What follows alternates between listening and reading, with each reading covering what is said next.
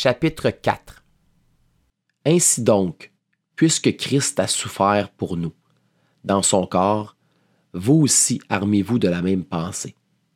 Celui qui a souffert dans son corps en a fini avec le péché, afin de ne plus vivre en suivant les désirs des hommes, mais la volonté de Dieu, pendant le temps qu'il lui reste à vivre ici-bas.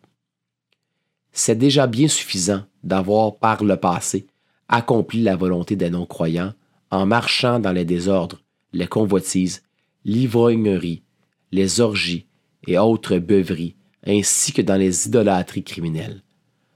Aussi trouve-t-il étrange que vous ne vous précipitiez plus avec eux dans le même débordement de débauche, ils vous calomnient. Ils rendront des comptes à celui qui est prêt à juger les vivants et les morts. En effet, l'Évangile a aussi été annoncé aux morts, afin qu'après avoir été jugés comme tous les hommes ici-bas, ils vivent selon Dieu par l'Esprit. La fin de toute chose est proche. Soyez donc sages et sobres afin de vous livrer à la prière. Avant tout, ayez un amour ardent les uns pour les autres, car l'amour couvrira une foule de péchés. Exercez l'hospitalité les uns envers les autres sans murmurer.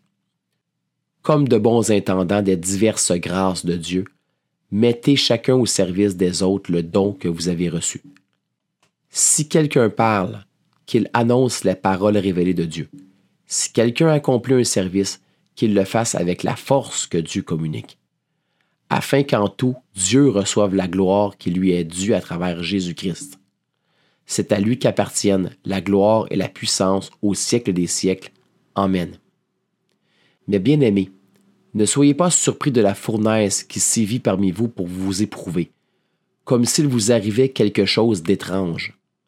Réjouissez-vous au contraire de la part que vous prenez aux souffrances de Christ, afin d'être aussi dans la joie et dans l'allégresse lorsque sa gloire sera dévoilée.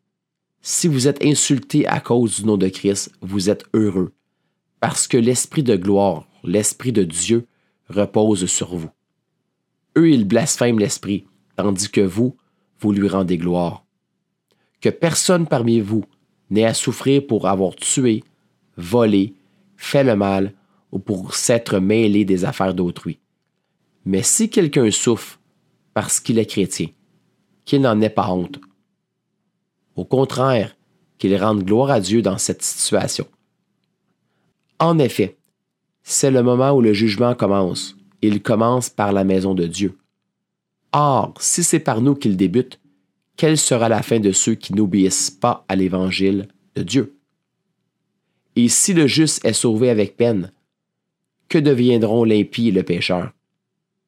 Ainsi que ceux qui souffrent selon la volonté de Dieu s'en remettent à lui comme au fidèle Créateur en faisant ce qui est bien.